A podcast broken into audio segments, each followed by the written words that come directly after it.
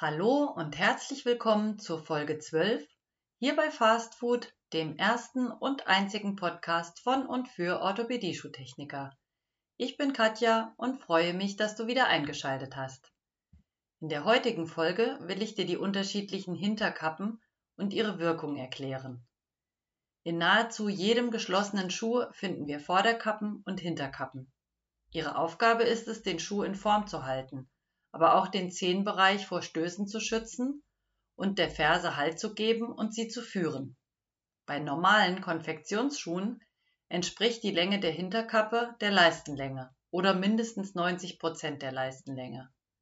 Ihre Höhe beträgt ein Viertel der Leistenlänge oder wer es ein bisschen komplizierter braucht, kann auch nach folgender Formel vorgehen.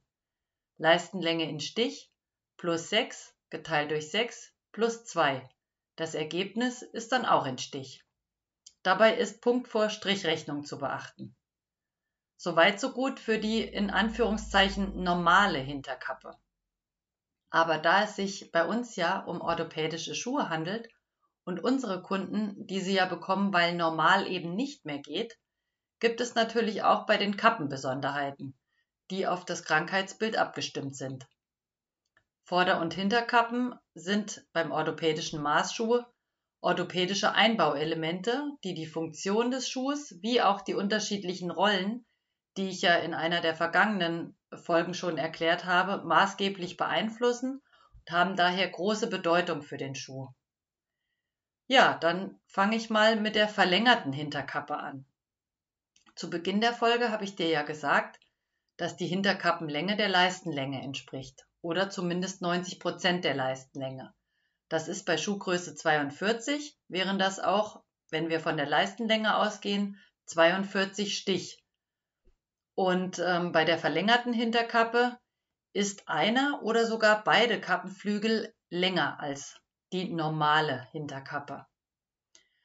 Aber sie muss auf jeden Fall die zehn Grundgelenke freilassen in ihrer Länge, damit die Schrittabwicklung noch möglich ist und der Schuh dann auch in der in der G-Falte nicht kaputt bricht bei längerer Beanspruchung und Dauer.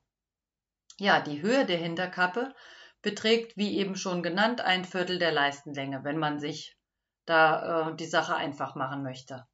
Anatomisch solltest du darauf achten, dass die Hinterkappe bei der Streckung des Fußes nicht an der Achillessehne reibt. Das gibt unschöne Blasen oder Verletzungen. Ja, die verlängerte Hinterkappe kann bei vielen Fehlstellungen und Abweichungen der Bein- und Fußachse genutzt werden. Zum Beispiel beim Plattfuß, dem Pes planus, unterstützt die Kappe den Fuß auf der medialen Seite, ist also innen verlängert. Natürlich auch beim Knicksenkfuß. Beim Sichelfuß, dem Pes varus, wird der äußere Kappenflügel verlängert, um besseren Halt zu geben. Und auch beim Spitzfuß Pes equinus oder Hohlfuß Pes excavatus.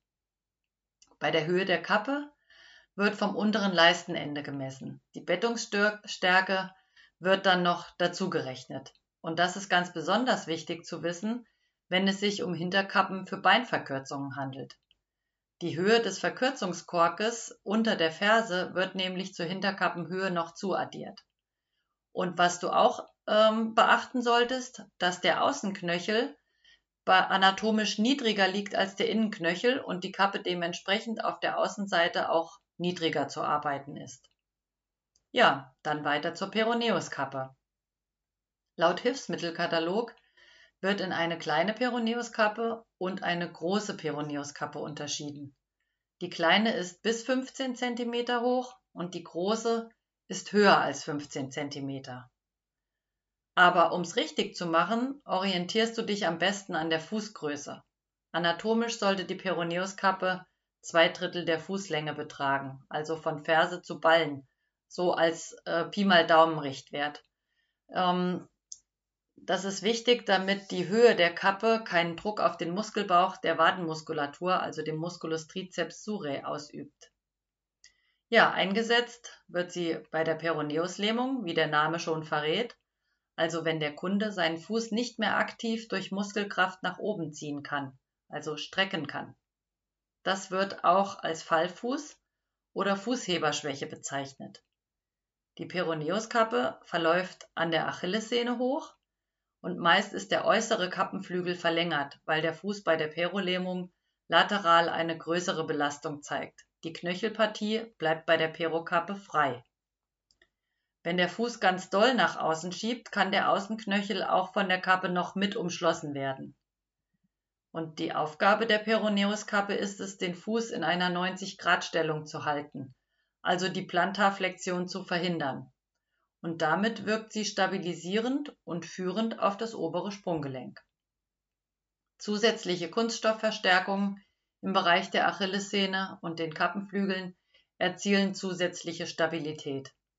Hierbei kommt es natürlich auf den Schweregrad der Fußheberschwäche und die Beanspruchung des Schuhs und das Gewicht des Kunden an. Ja, gehe ich weiter zur Arthrodesenkappe. Sie umfasst den gesamten Rückfuß inklusive der Knöchel und deshalb ist eine Polsterung der Innen- und Außenknöchel wichtig, damit unnötige Druckstellen vermieden werden können. Ihre Höhe beträgt laut Hilfsmittelkatalog 18 bis 23 cm und sie wird in den meisten Fällen noch zusätzlich zum Beispiel mit Max versteift, um ordentlich Halt zu geben. Ja, dadurch, dass sie den gesamten Rückfuß umschließt, wirkt sie versteifend auf das obere und untere Sprunggelenk. Deshalb ist bei der Arthrodesenkappe eine gute Rolle in Bettung und oder Schuhboden mit einem Abroll- oder Pufferabsatz absolut erforderlich. Und die Arthrodesenkappe wird zum Beispiel bei arthrotischen Veränderungen des Sprunggelenks mit schmerzhafter Restbeweglichkeit benutzt oder ganz allgemein, wenn es nötig ist, das obere und untere Sprunggelenk zu stabilisieren und ruhig zu stellen und den Fuß zu stabilisieren, dass er nicht noch stärker in die Fehlstellung abweicht. Ja, als nächstes dann noch die Knöchelkappe. Die kann beidseitig oder einseitig sein. Wenn sie einseitig ist, dann also zum Beispiel nur über den Innenknöchel oder nur über den Außenknöchel verläuft und beidseits dann eben über beide Knöchel. Hier ist wieder eine Polsterung der Knöchelpartie absolut sinnvoll und sie wirkt sich stabilisierend auf das untere Sprunggelenk aus. Die beidseitige Knöchelkappe umschließt wie schon erwähnt beide Knöchel, lässt aber den Bereich der Achillessehne frei. Die einseitige Knöchelkappe wird oft schon mit entsprechenden äh, mit entsprechendem Lotaufbau in der Bettung unterstützt. Genutzt wird sie bei Fußdeformitäten mit einer übermäßigen Belastung nach lateral oder medial. Klumpfuß, Spitzfuß, Hohlfuß, Plattfuß, Knickplattfuß. Also die ganze Palette kann hier abgedeckt werden. Ja, hier ist wieder der Schweregrad der Fehlstellung entscheidend und eine zusätzliche Versteifung der Hinterkappe in den meisten Fällen auch nötig. Ja, dann wäre ich hiermit am Ende der Folge angekommen. Schön, dass du bis zum Ende zugehört hast. Ich hoffe, dass alles soweit verständlich war und würde mich freuen, wenn du auch bei der nächsten Folge wieder dabei bist. Wünsche, Anregungen und konstruktive Kritik kannst du mir per E-Mail an fastfood-ust.web.de schicken. Deine Katja.